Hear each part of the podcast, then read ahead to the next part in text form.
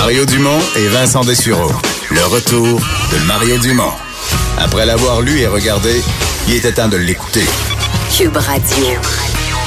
Je dois vous dire que pour moi, c'est un souvenir d'enfant. Vincent, j'avais 9 ans. Euh, presque un âge. Je l'avais pas tout à fait. Euh, je m'en souviens. Je m'en souviens aux nouvelles. Oh oui, écoute, C'est un, majeur. un avion sur Sainte-Foy qui s'écrase, euh, des morts, quelques survivants. J'ai j'ai un souvenir précis de ça. Euh, Gérard Deltel, député conservateur de Louis Saint-Laurent, mais surtout ancien journaliste, euh, connaît très bien cette histoire. Bonjour Gérard. Bonjour Mario. Parce que, euh, bon, euh, lorsque vous étiez journaliste, jeune journaliste dans la vingtaine, vous aviez été appelé à faire... euh, c'était quoi? C'était le 15e anniversaire? Exactement. C'est le 15e anniversaire. Ben, je suis un gars de Québec, j'aime l'histoire, j'aime l'aviation. C'était comme euh, évident qu'à un moment donné, j'allais faire un reportage là-dessus. Puis TQS était très, très ouvert à ce moment-là et euh, très, Mais très pas- ouvert à des nouveaux projets. Pas, pas juste un petit deux minutes. Vous aviez fait un, énorme reportage là, sur, sur toute l'histoire.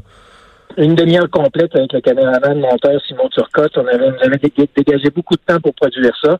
On était bien fiers de ce qu'on a fait. Puis ça a été diffusé ben, il y a 25 ans euh, ce soir même pour commémorer la, la tragédie qui était survenue à Québec. Ouais. Et toute une tragédie quand même. En fait, c'était survenu tout de suite après le départ de, de l'aéroport de l'ancienne Lorette? C'est ça. Alors, c'est un jeudi soir. C'était à bord d'un avion F-27. Un F-27, c'est un peu comme un Dash 8. là. C'est un avion à hélice, deux moteurs, avec à peu près une quarantaine de places à bord. Puis, il y avait 24 personnes qui étaient à bord, trois membres d'équipage, puis les autres, les 21 passagers. L'avion décolle, euh, c'est 9 heures vers 7 heures moins quart. Et à peine quitté les roues du sol, à peu près après 40 pieds, le moteur droit explose. Plus tard, on avait appris que c'est parce qu'il y avait une micro-fissure à l'intérieur, on va être très précis, du rotor principal qui avait fait éclater le moteur. Et ça, Mario, pour ceux qui sont en aviation, tout le monde le sait, une panne, une catastrophe comme ça, au moment du décollage, c'est le pire moment qui soit une fois que les roues ont quitté le sol. Là, l'avion ne peut pas se reposer immédiatement. Le pilote, s'il continue à voler, il ne sait pas ce qui se passe parce que son, son aile droite est complètement en feu. Le moteur est en feu, l'aile droite est en feu. Et il décide de faire ce qui était la bonne chose à faire parce que s'il avait continué tout droit, il se serait écrasé dans un secteur résidentiel à Charlebourg, quelques milles plus loin. Alors, il a virage pour revenir sur la piste. Non pas de décollage, mais la piste perpendiculaire. C'est-à-dire, plutôt que de faire un demi-tour, il aurait juste à faire un quart de tour. Et c'était la chose à faire. Sauf que, malheureusement, c'était du côté droit, donc l'aile qui était, qui était affaiblie, L'avion contourné, ça n'a même pas duré une minute, puis finalement, l'avion s'est écrasé au sol. Donc, l'avion, 500 mettons, to- total, l'avion a été décollé du sol 60 secondes, à peine? 40, à, à peu près. À peu près un vol d'à peu près moins, moins d'une minute. Et euh, la- l'avion a décroché à quelle hauteur? Les, les- parce qu'on va y arriver tantôt, il y a des survivants, mais pour essayer de comprendre le miracle des survivants, l'avion, de quelle hauteur il est tombé, là, complètement décroché, qui est tombé comme une roche? Il est à peu près à moins de 1000 pieds. On dit à peu près 700-800 pieds. Et c'est là, justement, comme, comme vous le dites si bien, il est tombé comme une roche. Parce qu'un avion, ça flotte uniquement parce que, en fait, sans rentrer dans, dans le grand détail, c'est parce que ça vole. Une fois que ça vole plus, une fois que l'air euh, de- au-dessus des ailes passe moins vite que l'air en dessous des ailes, c'est fini. L'avion va tomber comme une roche. Puis c'est exactement ce qui s'est passé. C'était une roche dans qui est tombée. Et puis, euh, il y a eu sept survivants, mais 17 personnes qui ont perdu la vie, dont les deux pilotes et copilotes et l'hôtesse de l'air, l'agent de bord à l'époque. Donc, les trois membres de l'équipage ont perdu la vie. Ouais. Oh, je, je me souviens des images. L'avion, c'était séparé par morceaux. Là. Au sol, on avait comme des morceaux. L'avion s'était cassé en cinq morceaux. Évidemment, l'aile droite, l'aile du moteur en feu, c'était complètement détruite, mais l'autre moteur de l'autre côté a explosé une fois qu'il était au sol. D'ailleurs, on avait un des témoins qui le raconte dans le, dans le film, dans le reportage qu'on a fait, qui dit que maintenant, on a entendu comme une espèce de sifflement et il y a quelqu'un qui a hurlé, attention, il y a un moteur qui risque, l'autre moteur qui risque d'exploser, puis comme de fait, l'autre moteur a explosé. Donc, il s'est ramassé en cinq morceaux et ça a été évidemment à Québec, quand, quand c'est arrivé, à l'époque, il n'y avait pas de Twitter puis de Facebook, donc c'était la radio. Puis c'était, euh, les gens de Québec s'en souviendront, CFNS, la station musicale de Québec sur la bande AM, qui avait été le premier à lancer la nouvelle, puis rapidement repris par les gens de, TVA et de, Radio-Canada, bien entendu, de tout le monde. Mais il faut remarquer aussi que Télé 4, TVA, donc la station sœur euh, de, Cube Radio, euh, avait dépêché son caméraman qui était arrivé le premier sur place. Le caméraman a porté aide aux, euh, survivants et aussi aux, aux ser- aux services de secours parce que le type était là avec son, son éclairage. Il a réussi à identifier des, un des- parmi les sept survivants qui étaient là. Donc, ça a été vraiment euh, un événement qui a marqué le monde. Ça fait 40 ans, mais Ouais. Je vous dire que le monde s'en souvient encore. Ouais.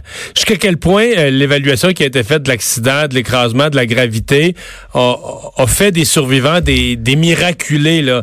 Euh, Parce que ce que je relisais encore aujourd'hui, c'est qu'il y a quand même eu une probabilité élevée que ça, ça finisse avec 24 personnes à bord, 24 décès là. Absolument, absolument. C'est puis ça, c'est il y a l'espèce de syndrome du survivant qui a très bien été raconté par Joanne de Montigny, Ouais. qui est aujourd'hui c'est une psychologue.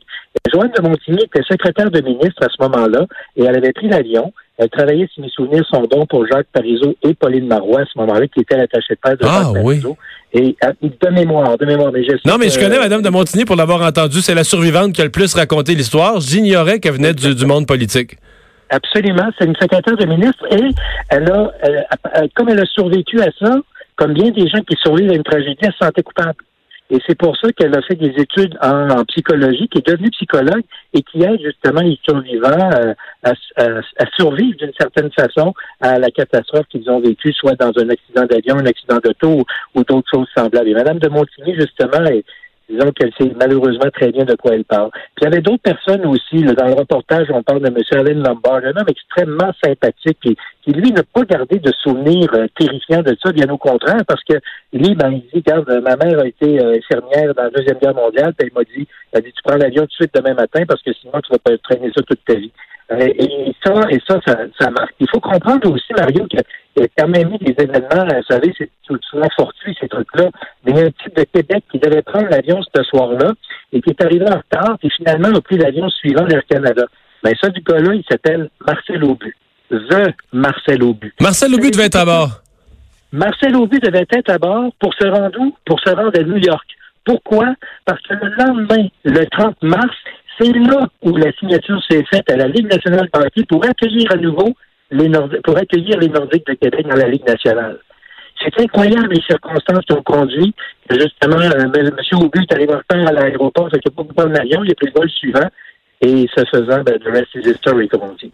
Je voyais aussi qu'il y avait des. Il y a eu des rumeurs à certains moments qu'il y avait des membres du cabinet de René Lévesque. Ça a causé une certaine, euh, certaine panique, disons, euh, chez dans le monde politique.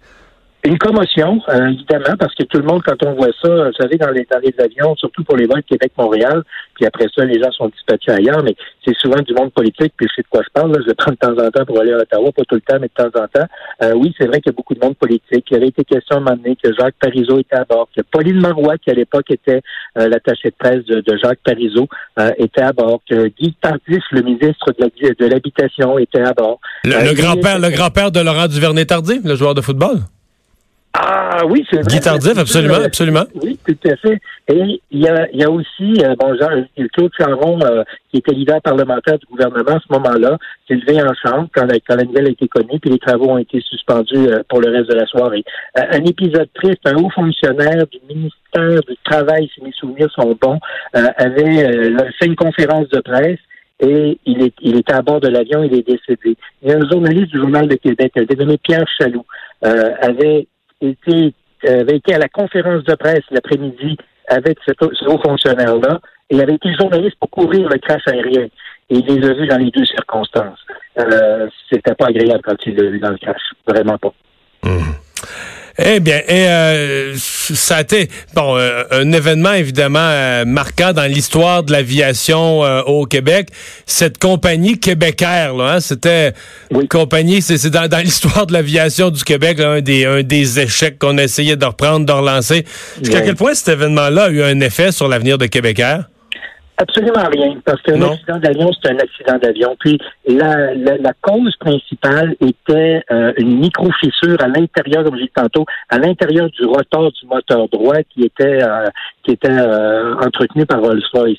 Euh, Québécois n'avait rien à voir là-dedans. Puis c'était à l'époque les, les, les, les façons de déterminer les fissures, tout ça n'était pas aussi raffiné qu'aujourd'hui. Donc c'était un accident. Puis un accident, ça demeure un accident. Par contre, cet accident-là a eu un impact majeur pour la suite des choses parce que c'est après ça que le gouvernement provincial a obligé les municipalités à avoir un système d'urgence, un, plan d'urgence en cas de catastrophe. Parce que croyez-le ou non, il n'y avait rien de prévu dans ces cas-là.